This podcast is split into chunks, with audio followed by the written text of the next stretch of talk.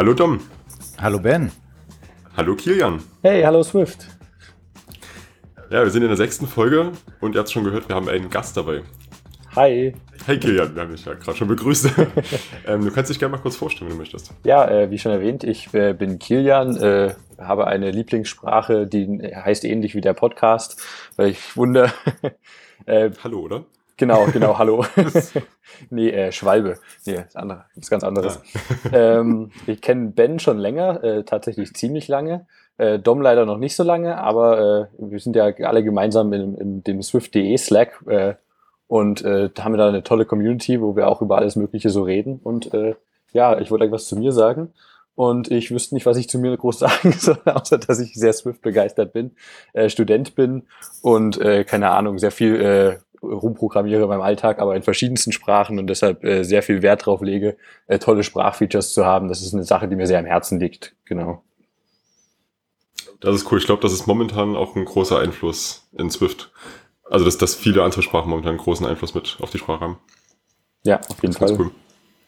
Und du hast auch selber einen Podcast. Oh, stimmt. Den habe ich komplett vergessen zu erwähnen. Ja. Genau, also wenn ihr Interesse habt, mehr von meiner Stimme zu hören, ich äh, hoste einen Podcast namens Akronymisierbar zusammen mit einem Freund, dem Hendrik.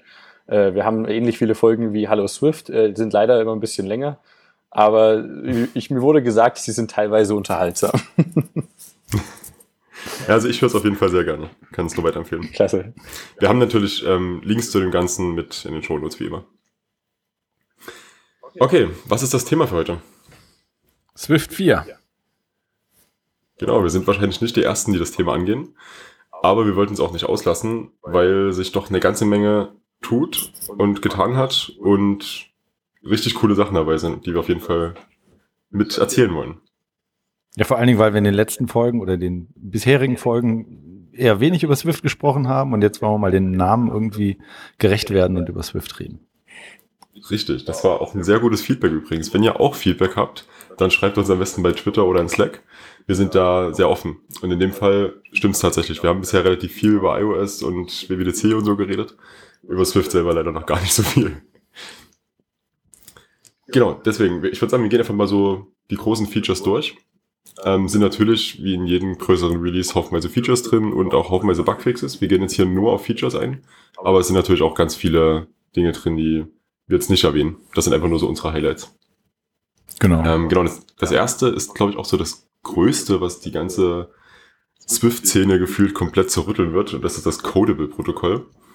Denn gefühlt, wenn man sich die ganzen externen Bibliotheken anschaut, die man in Swift-Projekten verwenden kann, ist gefühlt die Hälfte davon für JSON Serialization gewesen.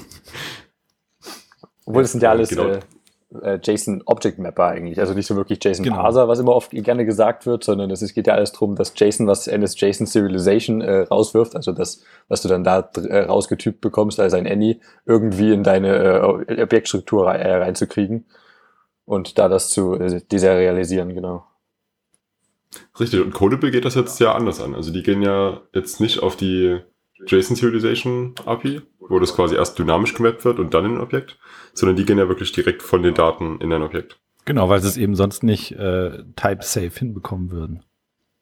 Und das ist auch was, was eine externe Bibliothek gar nicht hinkriegen könnte, weil das halt Unterstützung vom Compiler bekommt. Das ist fast ein bisschen gemein, oder? nee, ist gut, das ja, soll eingebaut werden. Auf jeden Fall. Ja, ich, ich finde es auch gut, weil es im Endeffekt ja ein Standard ist und der wird halt alle anderen erstmal verdrängen. Klar, ist gemein, aber so haben wir wenigstens alle das Gleiche. Das ist schon ganz praktisch. Genau, wie funktioniert denn das jetzt? Äh, ja, äh, können wir gerne mal darauf eingehen. Äh, das ist äh, von der Funktionalität für mich als Entwickler ziemlich einfach. Ich konforme halt äh, dem einen Protokoll oder dem einem von den drei Protokollen, die das Ganze mitbringen, ob jetzt Codable oder einfach nur D oder Encodable. Und äh, für das meiste war es das quasi schon. Also allein durch diese Protocol Conformance äh, ist alles getan, was notwendig ist, damit ich meine, einzel meine äh, kleinen Typen, was auch immer, äh, direkt D oder N äh, deserialisieren kann oder serialisieren kann, in welche Richtung auch immer. Und ich habe aber auch die Möglichkeit, für komplexere Dinge da mir die Freiheiten zu nehmen, um Optionen einzustellen oder Parameternamen anzupassen oder was auch immer damit zu machen. Also selbst äh, komplexere Dinge sind abdeckbar, aber für die einfachsten Sachen reicht diese simple, einfache Protocol-Conformance schon aus. Und das ist echt beeindruckend, wie sauber ja, und einfach das geht. Ja, finde ich auch super. Vor allen Dingen, weil ich eben äh, noch NS Object, äh, NS Coding benutzt habe, aus, aus Objective-C. Und da ist es halt wirklich ein Monstrum. Ne? Also musst du das ganze Zeug selber von Fuß äh, zu Fuß generieren und äh, Codable macht das alles einfach so.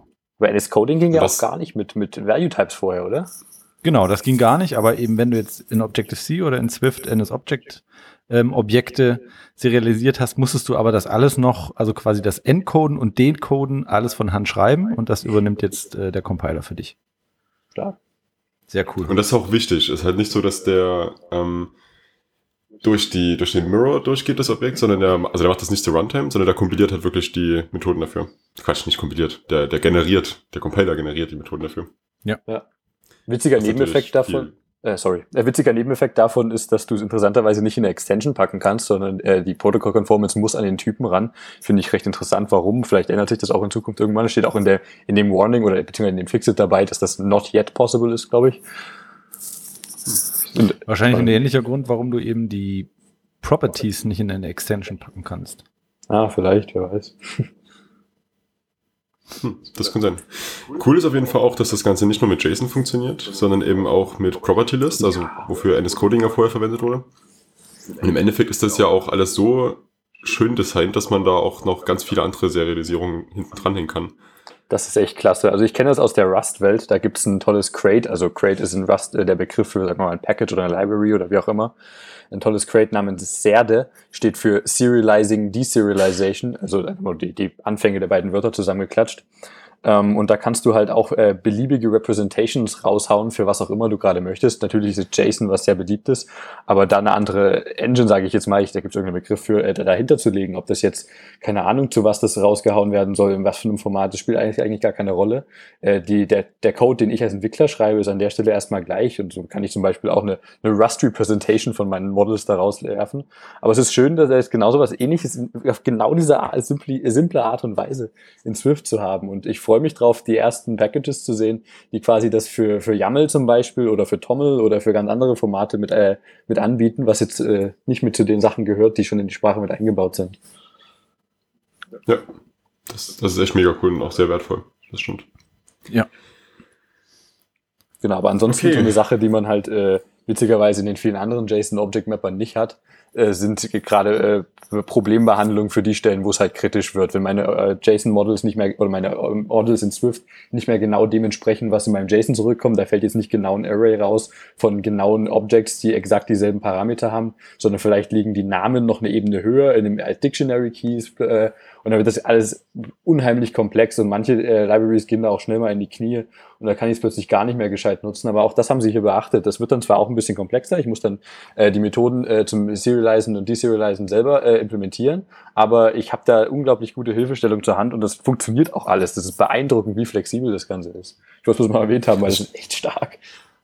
Also ich glaube, der Grundgedanke ist weniger, dass du diese, wenn es jetzt zum Beispiel das Model nicht genau dem JSON entspricht, dass du dann da rumtweakst, sondern mehr, dass du so eine Transport-Models hast. Also dass du ein Model hast, was dem JSON entspricht und das kannst du dann in ein Model wiederum umformatieren. Genau, Aber halt das ist- auf typbasiert. Das ist halt diese eine Hilfestellung, die sie mit, äh, oder Empfehlung, die sie mitbieten. Aber du hast halt Möglichkeiten, das auch alles sauber abzubilden, was manchmal echt halt echt schwierig wird, wenn man nicht selber der Entwickler des Backends mit ist und da halt sich die Freiheit nehmen kann, das so zu gestalten, wie man es denn haben möchte. Ja, ja das schon. Okay, ist auf jeden Fall mega cool. Ich habe das auch relativ spät das alles mitbekommen, muss ich sagen. Äh, bin aber dennoch sehr begeistert davon. Ja, aber es war auch wirklich nötig. Also wie viel, es gab ja schon einige Blogposts, die versucht haben, irgendwie für Value Types dieses NS-Coding zum Laufen zu kriegen, mit, mit Nested äh, Klassen und so oder alles in den Dictionary und so ein Zeugs. Das ist schon echt, war schon nötig, dass das endlich jetzt mal kommt, dass man Value Types äh, serialisieren und deseriali deserialisieren kann. Ja, das stimmt. Okay, ähm, gehen wir einfach zum nächsten über, oder? Yep. Da haben wir die Keypath Literals. Die kam für mich auch relativ überraschend und vor allem finde ich die Syntax auch ein bisschen gewöhnungsbedürftig. Ähm, Erstmal vielleicht, was das Ganze macht. Also man kann, äh, man bekommt eben einen neuen Literal Type und der kann Keypaths darstellen. Das heißt, wenn man ähm, KVO, also Key Value Observation, nutzen möchte, dann kann man, muss man das nicht mehr als String reingeben, den Namen der Property, sondern kann es eben typisiert und äh, mit Autovervollständigung und allem drum und dran als Literal reinschreiben. Und da ist es so, dass man mit einem Backslash anfängt und dann den Typen, außer wenn er inferred werden kann, dann kann man auch direkt mit einem Punkt anfangen und dann den Property-Namen schreibt. Und das äh, sieht interessant aus. Ja, das stimmt. Das ist ein bisschen seltsam. Das sticht halt Aber- stark hervor so. Ja, und ich glaube, also, wenn ich das richtig verstanden habe, ging das auch heiß her, äh, hin und her in, in der, in der Mailinglist. Und sie haben sich dann auf das äh, verständigt. Also vielleicht muss man mal den Thread durchlesen, um zu verstehen, warum sie da gelandet sind. Ja. Aber ich glaube, ich glaube, wir werden uns dran gewöhnen. Also, Denke ich auch. Wie oft nutzt man Keypath-Krams so? Also also ich bin, äh, ich mache zwar iOS-Dev, aber ich beschränke mich normalerweise auf die einfacheren, simpleren Dinge und muss gestehen, dass ich äh, ein Konzept wie Keypath äh, sonst woher nirgends kenne und bisher auch noch nie gebraucht habe. ja, halt Also schick. praktisch ist es eben bei dieser Observation. Also es gibt jetzt auch eine neue API in iOS 11 oder ich weiß gar nicht, ob die eher, ja, in iOS 11 wahrscheinlich, ähm, wo du eben diese Observation Blockbase machen kannst und die ist dann viel deutlich einfacher und dann zusammen mit den Literalen ist es wirklich richtig cool. Also Key Value Observing, aber eben du schreibst das, was dann passieren soll, direkt in einem Block dahinter. Und äh, das ist das ist halt eigentlich genauso, wie du es haben möchtest. Also du bist quasi an der Stelle, wo du wo du diese diesen Observer definierst, wirst du sagen, was passiert. Und das ist halt das Schöne an diesen Keypaths ist, früher waren die halt alle string-based, also in Objective-C und so weiter. Das heißt völlig, also hast dann irgendwas umbenannt und äh, plötzlich ging das Ganze nicht mehr. Und jetzt fällt halt der Compiler auf die Nase und sagt dir, da stimmt irgendwas nicht, weil das jetzt alles äh, typisiert ist und halt auch ähm, von dem Property-Namen abhängt. Solche Sicherheiten sind immer eine tolle Sache, auf jeden Fall. Ja.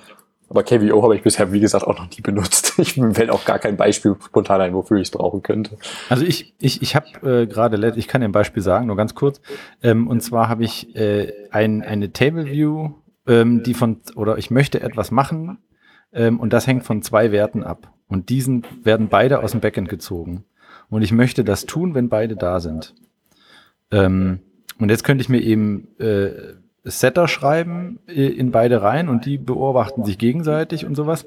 Aber was ich gemacht habe, ich einfach ähm, einen Observer auf beide gesetzt und äh, wenn beide da sind, dann, dann führe ich das Ding aus. Also im Endeffekt ist das so ein bisschen äh, Reactive Programming äh, für Fußgänger.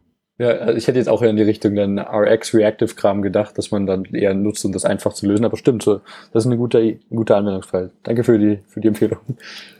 Also RX Swift, äh, die nutzen ja auch String-based ähm, Keypaths und die würden davon auch profitieren. Ich denke, das wird auch noch mit reinkommen. Sehr cool.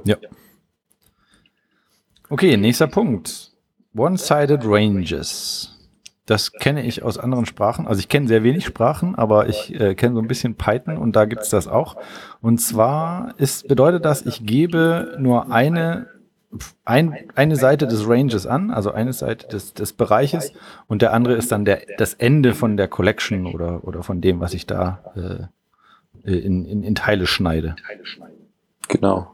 Gerade in Python ist das ja unglaublich populär, das so zu machen, auf irgendwelche Listen zuzugreifen, vor allem auch dann einfach äh, minus eins äh, äh, zu nutzen, um an die Elemente von hinten ranzukommen und dann einen Doppelpunkt äh, zu setzen und dann, keine Ahnung, einfach die, diese Ranges generell unglaublich flexibel in dieser Sprache.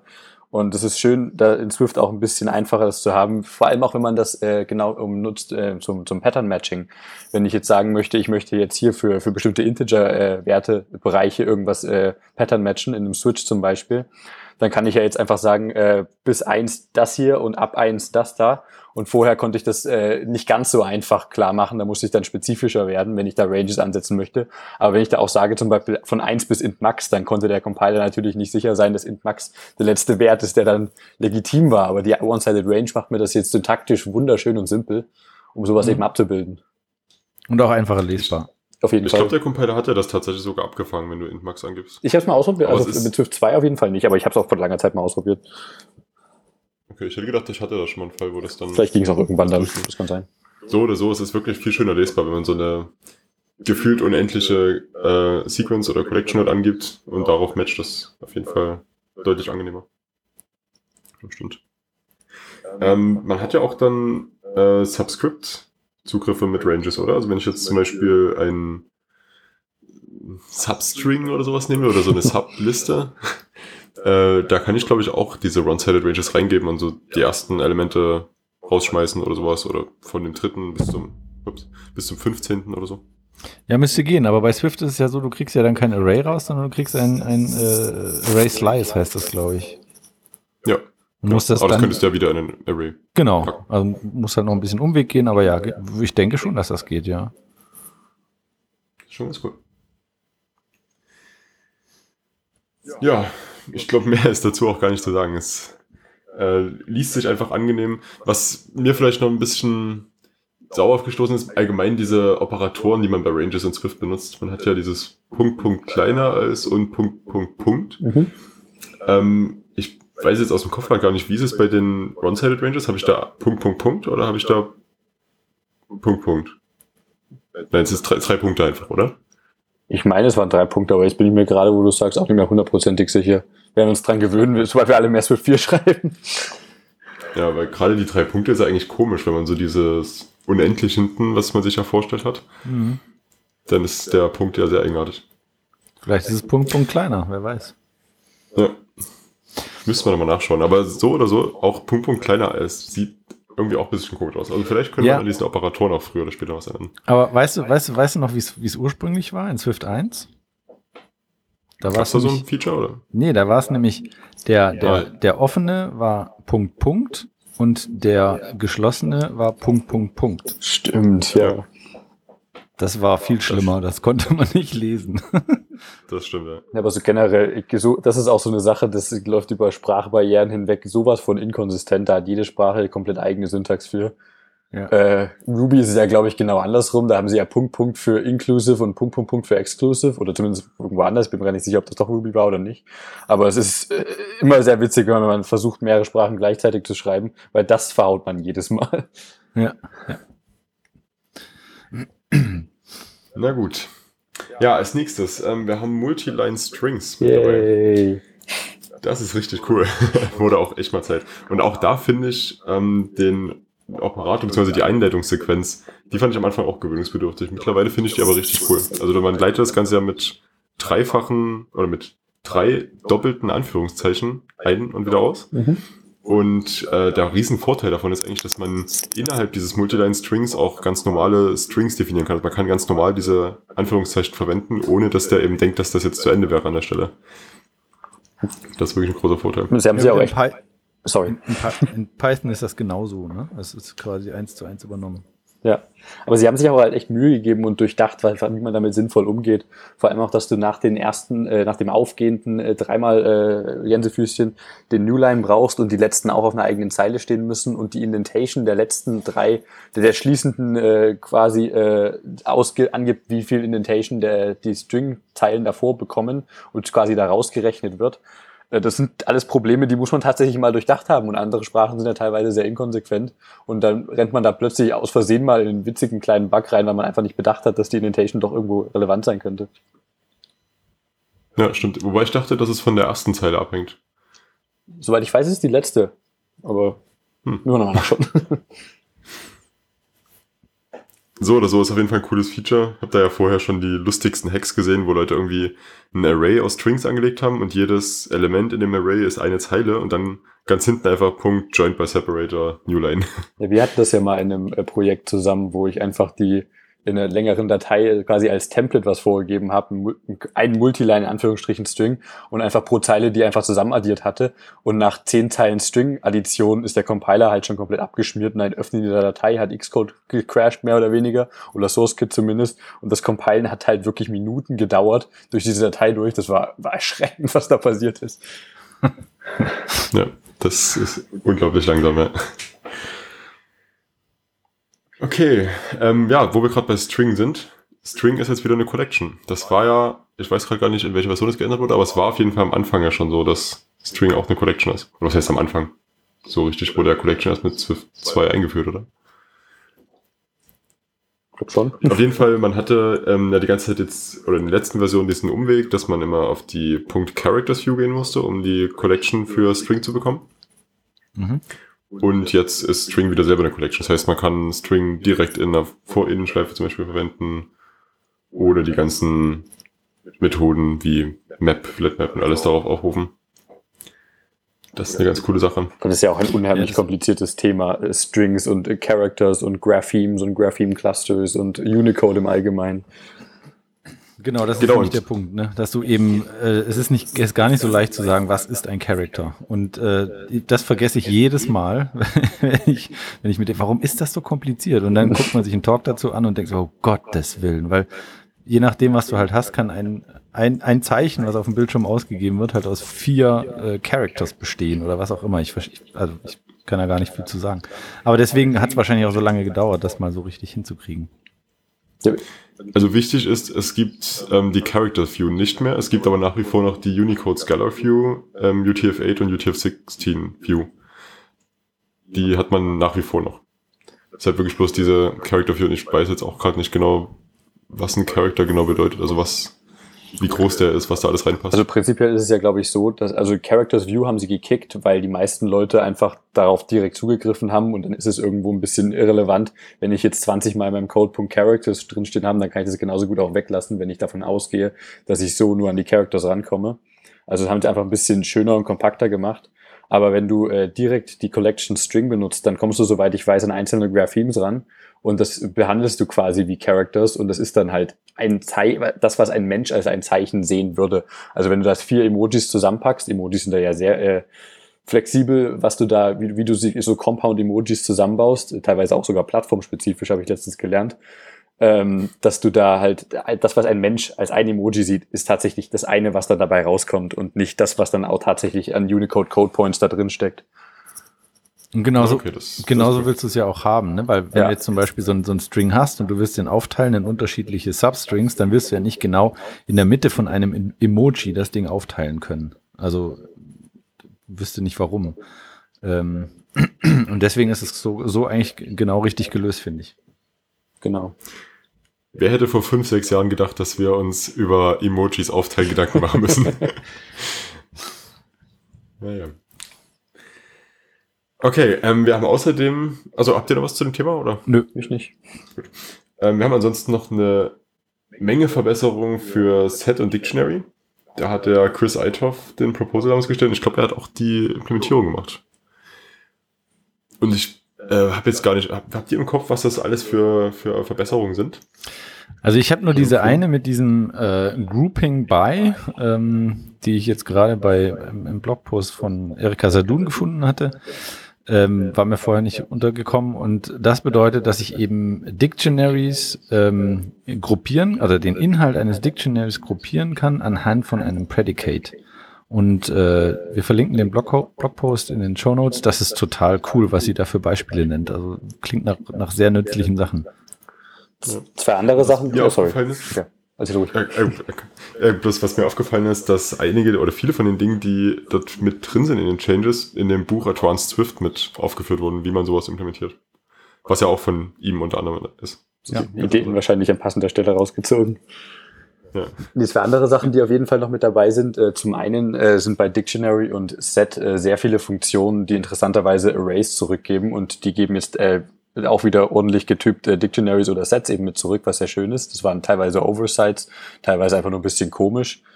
Ähm, aber was mich persönlich auch mit sehr freut, ist eine Sache, die ich aus irgendwelchen Gründen schon öfter gebraucht habe, was auf dem Dictionary nicht existierte, nämlich eine Map Values Funktion, dass du über ein Dictionary, über die Values eines Dictionaries drüber mappen kannst, um bestimmte, was auch immer dann halt äh, zu tun in einer, in einer Closure, die du mitreichst. Map Keys gibt's allerdings nicht, aber die müssen ja auch im nach wie vor eindeutig sein. Das kannst du dadurch ja kaputt machen. Also was müsstest du dir, wenn du es brauchst, noch irgendwie per Hand basteln, aber dafür habe ich auch noch keinen Anwendungsfall gehabt. Okay, also Map Das Values. ist zum Beispiel was, was mit dem Buch mit dabei war. Ah, nice. Map, Map Values bedeutet, dass ich eben äh, nachher wieder ein Dictionary habe mit den gleichen Keys, aber ich habe die Values verändert, richtig? genau, genau das. Okay, verstehe. Ja, cool.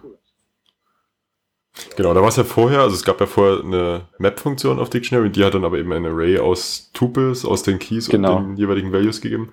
Genau. Und genau, das ist jetzt eben nicht mehr der Fall, man kommt jetzt in Dictionary zurück. Beziehungsweise eben mit der Map-Values-Funktion geht man dann direkt über die Values. Aber ich, ich finde, man erwartet auch ein Dictionary da zurück. Ne? Also wenn ich irgendwas mappe, dann möchte ich eigentlich den gleichen Datentyp wieder haben, oder? Auf jeden Fall. Ja. Also was die in dem Buch da mal gemacht hatten, übrigens auch sehr zu empfehlen, das Buch, hau ich auch mal mit in die Links unten rein.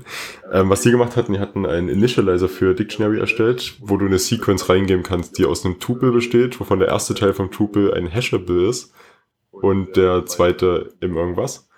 Und ja, die haben das dann, so haben die das Map Values implementiert. Okay. Dass sie halt ganz normal drüber mappen und dann aus dem entstandenen Array wiederum in Dictionary initialisieren. Jetzt muss ich meine Ich Implementation nochmal raussuchen. So, nächster Punkt. File, Private und Private und so weiter. Ähm, ihr erinnert euch, wir hatten irgendwann mal den Private ähm, Accessi Acce- Accessibility Modifier oder wie man das nennt. Access Modifier heißt es, genau. Ähm, und das bedeutet eben, wie ich äh, eine, eine, eine Property angreifen kann, von welchem, von welchen Teilen des Codes. Da gibt's ja äh, Private, Internal und Public und Open und gibt's, was gibt's noch? Äh, closed vermutlich? Nee. Nee, close gibt's nicht. Äh, Da verließen sie ihn. Auf jeden Fall, was sie eben geändert hatten oder was eben, ich glaube bei Swift 3 war das, wo sie eben äh, File Private hinzugefügt haben und das hat bedeutet, wenn ich jetzt innerhalb der gleichen Datei in äh, ein, eine, eine Property in unterschiedlichen Extensions äh, oder also in einer Extension eine Property, die äh, private war, angreifen wollte, dann ging das nicht. Deswegen haben sie File Private eingeführt und dann konnte ich dann eben diese Property angreifen. Das Problem war, wenn ich in dieser Datei auch noch andere Klassen hatte, konnten die auch auf diese Property zugreifen, weil es eben File Private war, also in der kompletten Datei. Das haben sie jetzt geändert. Sie haben jetzt wieder File, File Private gestrichen. Jetzt gibt es nur noch Private und Private bedeutet innerhalb der Datei und innerhalb der Extensions der Klasse und der Klasse selber. Oder Aber File Private ist trotzdem noch mit drin, meine ich. was? Echt? File Private ist, ist, soweit ich weiß, nach wie vor drin, bedeutet das gleiche wie vorher. Private wurde jetzt nur ein bisschen erweitert, dass du quasi halt auch über eine Extension noch rankommst. Aber halt nur in Extensions, die in derselben Datei liegen und nicht in Extensions, die außerhalb liegen. Leider. Ach cool, wusste ich nicht. Wusste ich. Also ich, ich hätte jetzt File Private gestrichen, weil ich verstehe den Sinn nicht, weil Schön meistens ist ja. sowieso nur in einer Datei nur eine Struct, zumindest bei mir. Aber gut, äh, gut zu wissen. Ähm, ich finde es auch besser so. Also ich fand, also bisher war es ja immer so, jeder hat File Private benutzt, weil ja äh, Swift auch so gebaut ist, dass man eben seinen Code in mehrere äh, Extensions unterteilt, weil es einfach schöner ist und besser aussieht und strukturierter ist. Und dann war halt über dieses File, überall dieses File Private. Also ich finde das Thema ganz schwierig. Das ist sowas, was mich bei Java zum Beispiel unglaublich aufregt, dass das so verbose ist, dass man immer überall so viel hinschreiben muss, einfach um so wenig auszudrücken. Das ist einfach schwierig, das unter einen Hut zu kriegen, dass man das eben relativ kurz, aber trotzdem funktional beschreibt. Und gerade mit den Extensions in Swift ist ja auch nochmal was anderes, gerade im, im Vergleich zu Java. Und ich denke auch, die Lösung jetzt ist ganz gut. Ich hätte aber auch gedacht, dass File Private gestrichen wurde. Aber weiß nicht, müsste man aber nachschauen. Ach, und in dem zusammen? Ja, sag, sag mal. Sorry, ich wollte bloß sagen, dass mich die Situation in Swift, das ist eine Sache, die mich, die mich sehr unglücklich macht. Äh, die Situation mit den Access äh, Modifiern, die wir da aktuell haben, das machen andere Sprachen wirklich bedeutend schöner. Aber naja, wir kommen an einen Punkt, wo es benutzbar wieder ist und dann, dann können wir ja einfach mal versuchen, uns anderen Sachen zu widmen in der Sprachentwicklung. Ja, ja, ja das, also der, der äh, Jeff Gregor heißt er, glaube ich. Doug Gregor, Hat- ja. Doug Gregor hat auf der Bühne in, in, dem, in der Session zu Swift, What's New in Swift, gesagt, Ja. ähm, dieses Thema ist damit jetzt beendet. Wir werden nicht Let's mehr never darüber talk about this again, genau. reden. Genau. ja, also der ist auch äh, ziemlich angenervt davon. Wobei es auch gut ist, das ist ja jetzt wirklich ein Change, der durch die Open Source Community reingekommen ist und der jetzt auch durch die gleiche Community wieder rausgekickt wurde. Und das, ist, das zeigt eigentlich auch, dass die, die ganze Community und alles halt dennoch flexibel ist. Dass es jetzt nicht so ist, ja, wir haben das jetzt beschlossen und jetzt ist das für immer so, sondern dass da schon noch drüber geredet wird. Das finde ich auch wichtig. Ja, ist es auch. Ja. Meine lebendige Sprache. Ja. Ja, alles in allem muss man natürlich sagen, dass die ganzen Changes gerade im Vergleich zu Swift 3 nicht so einen großen Konvertierungsaufwand haben. Also Swift 3 war ja schon echt heftig, durch, vor allem durch die ganzen Renamings von den Bridging von Objective-C zu Swift. Und das hat man in Swift 4 jetzt nicht. Da ist Aber- relativ wenig, was man Genau, aber was ich auch gesehen habe in der Diskussion, in dieser Evolution-Diskussion und so, war oft, äh, wurden zum Teil Sachen abgelehnt, weil sie die Source-Kompatibilität äh, gefährden würden.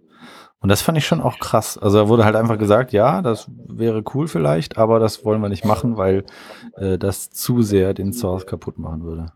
Ich finde das schade. Das schränkt das alles so ein bisschen sehr ein. Und gerade solange wir noch keine ABI-Stability haben, haben wir doch die Möglichkeit, die Sprache noch so zu formen, wie sie äh, sinnvoll sein könnte.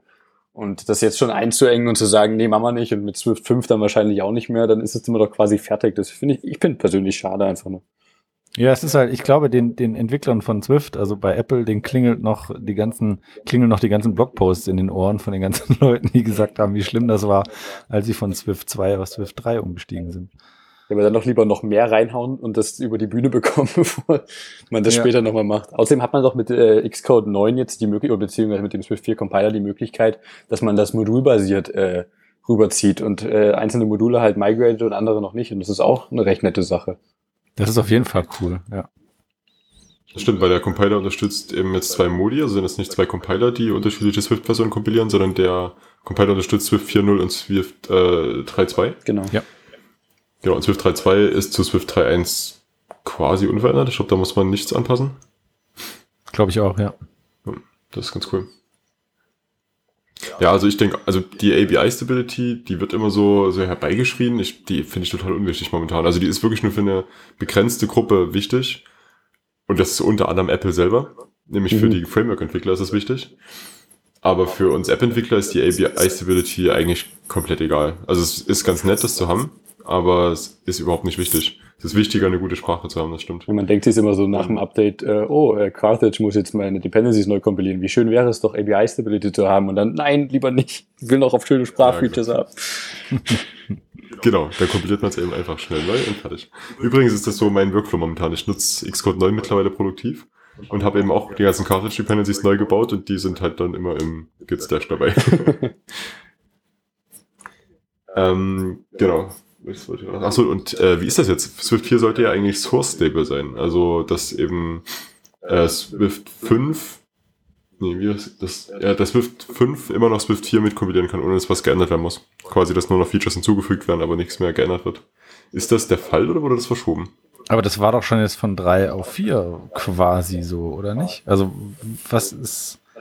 Also es sind doch Sachen dazu, gut, File Private, aber sonst fällt euch was ein, was jetzt Sourcen zerstören würde? Ja, Private könnte ich mir vorstellen, aber eigentlich auch nicht, oder? Wenn Pri also wenn wirklich File Private noch existiert und Private plus aufgebaut wurde, dann macht es eigentlich nichts kaputt. Mhm. Ein Additive, ja. Nee, mir fällt auch nicht ein, muss ich sagen. Aber ich habe auch nichts gesehen beim, beim Immigrieren bisher. Vielleicht kommt ja noch was, wir sind ja noch gar nicht ganz durch. Stimmt, ja. Gleich mal eine Überleitung zu machen.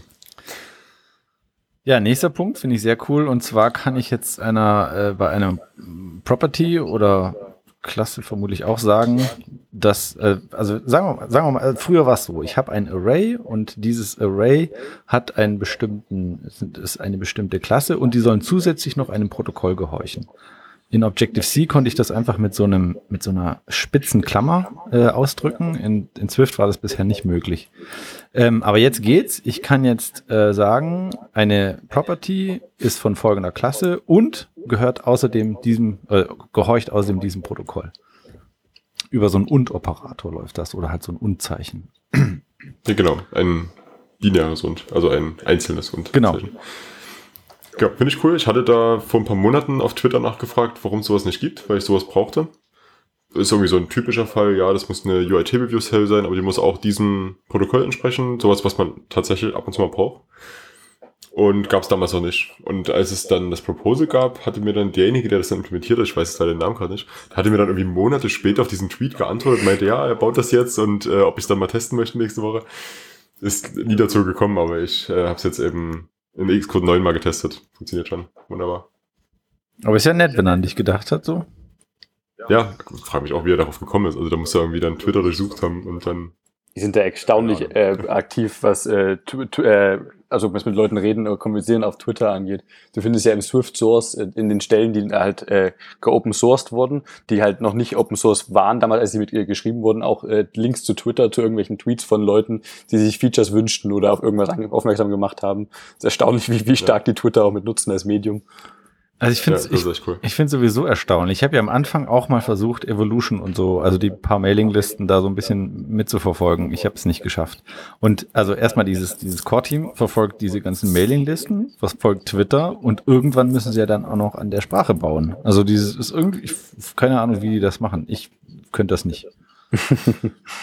Also ich stelle mir das total cool vor irgendwie. Ich stelle mir das vor, dass man irgendwie dann den ganzen Tag mit seinen Kollegen über die Sprache philosophieren kann und Dinge abwägen und so. Ich stelle mir das irgendwie total cool vor. Also so die Meetings stelle ich mir cool vor. Ja, aber es ist ja auch noch eine ganz schöne Menge Arbeit an, an, an, an Code, den du schreiben musst. Also es ist ja echt viel Zeugs. Also was habe ich nicht gelesen? Seit äh, seit einem Commit 2014, also wahrscheinlich irgendwie einer der ersten, der öffentlich war, wurden 5500 Crashers gefixt vom, vom Swift-Team. Und das ist halt, oh, yo, wow. Also, die haben echt eine Menge zu tun. Ja, das stimmt. Machen Man hat ja auch gefühlt viel getan. Also wie so instabil wie das damals lief, ich habe schon lange nicht mehr crashen sehen. Damals der ja. Compiler gesackfaultet an, an simpelsten Sachen und heute, es läuft einfach echt gut. Ja. Ja. Das stimmt. Und das, obwohl es in C geschrieben ist. Gibt es da eigentlich Pläne, das irgendwann self-hosted, also in Swift neu zu schreiben? In ferner Zukunft. Es wurde mal angemerkt von, äh, von Chris Leitner noch, dass äh, das schön wäre für die Zukunft, aber aktuell noch, noch nicht wirklich möglich, weil Swift halt keine Möglichkeit hat, C++-Code zu callen. Das heißt, du kannst nicht äh, das im gleichen Projekt haben, beziehungsweise in LVM irgendwie reincallen, sondern du müsstest es, wenn dann, komplett neu anfangen. Es wäre schön und sauber und super, aber sicherlich lohnt sich das erst, wenn, wenn Swift ein bisschen äh, fertiger in Anführungsstrichen geworden ist. Nee, ist das ja, nicht vor allem, wenn man es neu anfängt, dann hat man die ganzen 5500 Crashes wieder mit dabei. Ist es aber auch nicht eine Performance-Frage? Also ich meine, so performance-technisch kommt daran C++ gut, also als, als Hochsprache jetzt wenig ran, oder? Also das ist einfach so nah am Metall.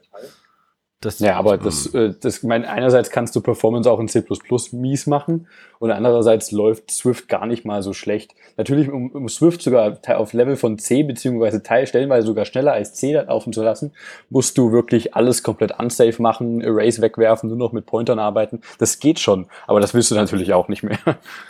Ja. Okay, ähm, Swift und Objective-C, wenn man die zusammen in einem Projekt hat, dann hat man ja oft das Problem, gerade wenn das sehr große Projekte sind, dass man sehr viele äh, Dateien oder sehr viele äh, Headers in seinem, Pre in seinem Bridging-Header hat. Jetzt habe ich mich gerade schon fast verquatscht. Und äh, dass das halt sehr lange dauert, den für jedes ähm, für jede Datei, die man dann in Swift hat, zu, zu kompilieren. Und deswegen gibt's den jetzt precompiled. Also der Bridging Header wird keep precompiled, also wird also nur einmal compiled und dann wieder äh, kompiliert und dann wieder verwendet. Und das äh, macht sehr viel schnellere ähm, Kompilierzeiten. Also von dem Problem kann ich ein Lied singen. Mache ich jetzt nicht. Aber das, also ich arbeite in einem gemischten Projekt, ist, denke ich, auch relativ groß. Und ja, also da gab es zwischendurch mal diesen Bug, dass das jedes Mal neu kompilieren musste, dass der nicht mal diffen konnte und alles. Und das war furchtbar, also das war, das war ganz schlimm. Ich kann, also wie gesagt, ich arbeite mit Xcode 9 schon. Das heißt, das Feature müsste auch schon drin sein. Ich weiß nicht, also es ist schneller, aber es ist ja auch ein neues Bildsystem und alles ist ja irgendwie ganz viel neu.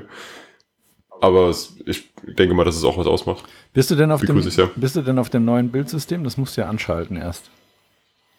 Ja, hatte ich gemacht. Ja. Okay, also ähm, in dem Talk haben sie gesagt, die, also die, die Music-App auf iOS, die soll wohl äh, Swift und Objective-C relativ gleich verteilt sein.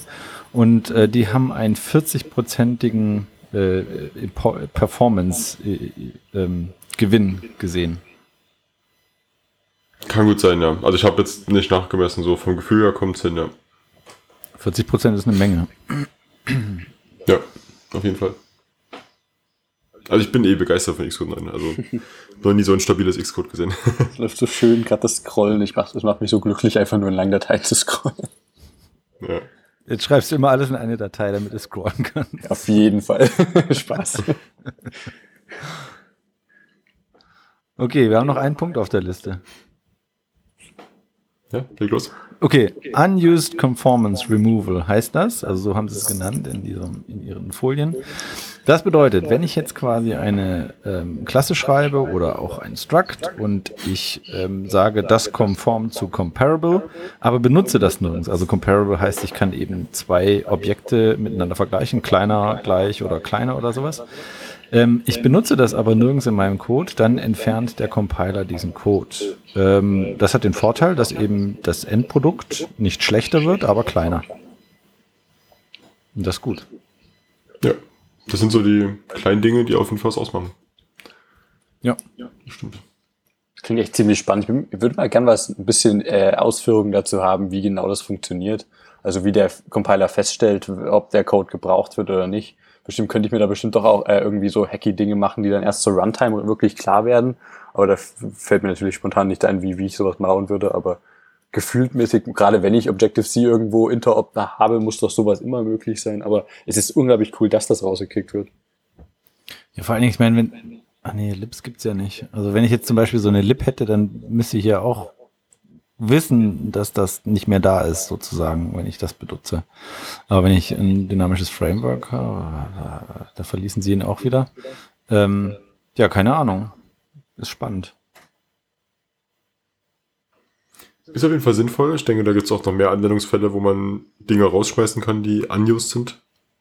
Zum Beispiel einfach ganze Typen, die nicht genutzt werden oder sowas. Ich weiß nicht, ob das schon gemacht wird, aber bei solchen Sachen ist es auch sinnvoll. Und es sind eben so kleinere Optimierungen, die aber halt im Endeffekt doch gemeinsam was ausmachen in der Summe. Okay, das war's. Wie gesagt, das sind unsere äh, Highlights, die in Swift 4 jetzt rauskommen.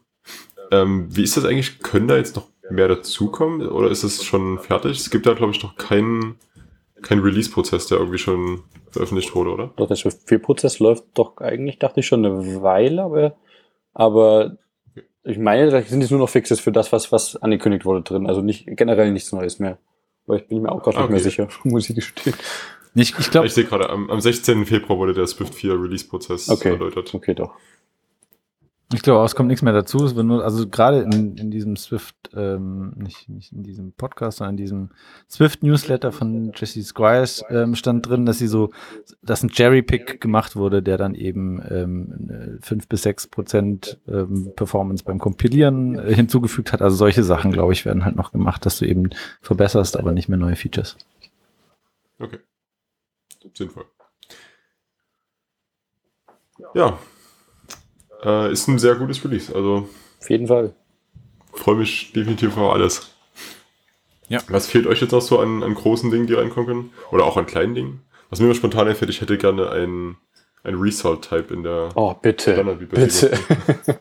Nochmal, bitte was? Also, ich hätte gerne ein Result-Type, also im Endeffekt ein Optional, was aber statt des Nil-Cases oder des Non-Cases ein Error mit drin hat. Ah, okay. Ja, Result, okay. Ja, jetzt, ja der Result ist bei mir das erste, was immer in jedes Projekt mit reinfliegt. Vor allem gibt's ja sogar ein Result-Beispiel im Swift Source unter irgendwie so, keine Ahnung, wie die, der, das Directory hieß, irgendwas mit Zukunftsplänen oder so.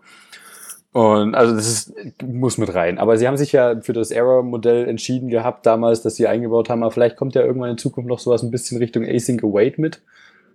Und das wäre das wäre einfach nur schön. Aber bis das würde es auch ein bisschen ablösen. Ne? Aber jetzt bei diesem Result-Type nochmal, das ist doch einfach, das sind doch nur vier Zeilen Code, oder? Also das jetzt hinzuzufügen sollte für die jetzt nicht so schwierig sein. Oder hängt dann mehr nee, dran? Der, Ein bisschen mehr kann man machen. Der Typ ist natürlich sehr klein, das hast du ja gerade schon selber gesagt, aber äh, du willst ja auch Dinge wie Map und Flatmap und Okay, verstehe, ja, ja, klar, verstehe. Genau, verschiedene Initializer, äh, so diesen äh, Nil Coalescing Operator soll auch mit Result äh, bestenfalls funktionieren. Okay, ja, klar, klar, okay. Also eine richtig schöne äh, äh, Variante davon ist äh, so ein äh, Result Micro Framework äh, auf, äh, ich glaube github.com slash antitypical slash result ist das, glaube ich. Ähm, das ist eine, eine, eine schöne Beispielimplementation für, für einen sauberen Result-Typen, der mir sehr gefallen würde. Ja, also sowas wäre cool. Dann, wie du gerade schon gesagt hast, Async Await in die Richtung. Und meinetwegen auch nicht unbedingt Async Await, sondern halt irgendein Concurrency-Modell, was nicht auf Callbacks aufbaut. Genau. Ja. Eine Sache, die mir gerade noch einfällt, äh, die sie sogar halbwegs mit Swift 4 eingebaut haben, das ist aber ein bisschen mir vorbeigegangen, bis ich es in der passenden Session dazu gesehen hatte, ist so ein, äh, so ein Ownership-Modell, was so ein bisschen ähnlich funktioniert wie das äh, in Rust. Wenn ich zum Beispiel äh, Mutable Access zu, irgendeiner, zu irgendeinem Typen habe und dann versuche, den woanders nochmal zu mutieren, dann kommt, äh, mir Swift 4 tatsächlich einen Error hin und sagt hier, äh, du versuchst dir gerade an zwei Stellen mutable auf dieses Ding zuzugreifen, aber du musst hier exklusiv bleiben, damit das äh, sicher funktionieren kann. Und das ist einerseits Compile-Time und andererseits, wenn es eben nicht ganz klar sein kann, ob es Compile-Time ist, bei Reference-Typen zum Beispiel, dann kriege ich da aktuell einen Runtime-Error äh, an der Stelle, wenn es passiert, aber halt nur in Debug-Builds. Aber das finde ich eine unglaublich coole Sache, dass die da auch versuchen, ein bisschen mehr auf Sicherheit zu achten und mehr Compile-Zeit-Fehler für alles gerne. Also alles, was mir meinen Kram sicherer macht zur Compile-Zeit, bin ich ein großer, großer Freund von. Ja. Cool. Wusste ich nicht, dass es drin ist. Also es gab, gab ja dieses Ownership-Manifesto. Genau. Aber ich wusste nicht, dass davon schon irgendwas implementiert ist. Daraus resultiert cool. es. Aber ich weiß gerade nicht mehr, welche Session cool. das war. Ich meine, das war äh, New in Swift sogar mit gegen Ende irgendwo. Ja, ich glaube auch. Also Sache. dunkel erinnere mich dran. Okay, jetzt kommen wir zu den Picks, oder?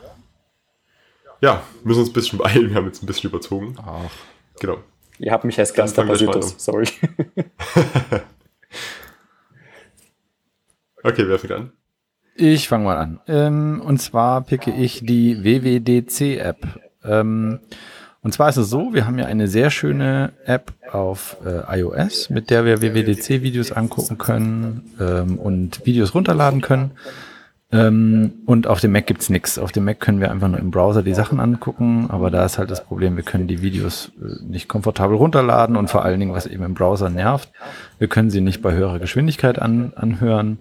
Ähm, und das, dazu gibt es eben eine Open Source App und äh, die kann man sich installieren oder eben auch sich in den Code äh, reingucken, was so alles gemacht wurde. Und das, das hat allen, alles, was man so haben will, hat das eingebaut, wie zum Beispiel auch Picture-in-Picture und ähm, verschiedene Geschwindigkeiten.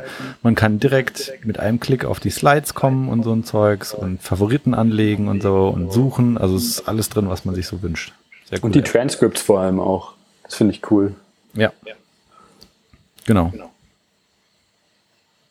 Ja, coole App. Nächster. Clear? Achso, äh, sorry.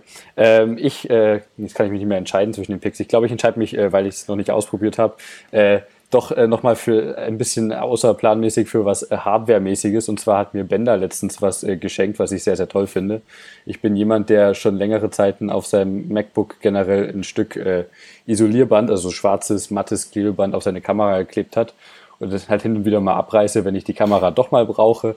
Und äh, Ben hatte mir letztens gezeigt, dass es was Cooles gibt und mir auch äh, direkt eins geschenkt. Das ist so ein kleiner Aufkleber mit einem kleinen Magnetschieber. Und den kann ich über meine Kamera kleben und kann jetzt äh, im Fingerswipe quasi die Kamera auf und zu machen. Vor allem, weil ja nicht, wie ich ursprünglich vor Jahren mal dachte, meine Kamera an die LED daneben äh, tatsächlich so hart gekoppelt ist, dass das unumgänglich ist, dass die LED angeht, wenn die Kamera läuft, sondern das kann man tatsächlich umgehen, leider. Deswegen finde ich das sehr toll, die Kamera immer abzudecken und äh, sie nur bei Bedarf zu öffnen. Das ist äh, ein kleines Produkt von Zooms.io, S-O-O-M-Z.io. Finde ich sehr cool. Genau, Link dazu ist in den Shownotes. Steht übrigens für Stay Out of My Zoo. Uh, das wurde mir gar nicht aufgefallen. Genau, Genau, nee, ich, ich finde das auch richtig cool. Also ich habe es halt auch schon jetzt ein bisschen länger drauf. Und äh, spätestens, wenn man den Film Snowden gesehen hat, kommt man da nicht mehr drum herum. auch wer natürlich jetzt fraglich ist, wie realistisch es dargestellt ist, aber wenn auch möglich ist sowas. äh, ja, mein Pick ist Query mit K, ist auch natürlich mit in den Shownotes. Ähm, das Ganze ist ein Rapper über Core Data. Was heißt Rapper? Es ist eine, eine schöne API, um auf Core Data zuzugreifen, um Queries zu erstellen, also die mit Q. Ähm, und benutzt dabei eben schon die neuen Keypath Literals. Beziehungsweise die kann man dort direkt mit verwenden, um ähm, Predicates darzustellen.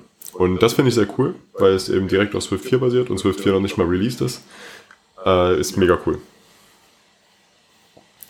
Auch sehr Ja, schick. Und bringt natürlich auch die entsprechende Typsicherheit mit. Also wenn man eben jetzt die, wenn man vorher so ein NS-Predicate erstellt hat, hat man ja einen String mit angegeben, wo dann das Predicate selber drin stand. Also zum Beispiel Alter größer 20 ist ja ein Beispiel.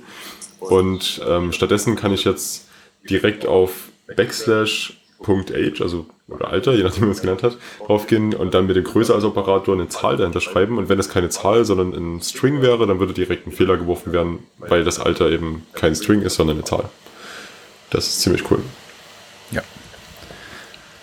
Ich habe gerade noch eine Frage zu diesem Webcam-Cover. Ähm, äh, und zwar ist das so, dass ja quasi die, die Helligkeit von dem Bildschirm, die wird ja geregelt anhand der Umgebungshelligkeit, zumindest bei meinem Computer. Und wenn ich das jetzt abdecke, dann funktioniert das nicht mehr, oder? Da muss ich immer manuell Ja. das regeln. Da willst du es auch nicht drüber kleben. Also man muss das, äh, ich habe es nochmal bei mir erst nur die, die rechte Seite geklebt. Das war über die LED, aber ich habe es jetzt nochmal neu drauf geklebt. Jetzt klebt es hochkant und es verdeckt weder Helligkeitssensor noch LED.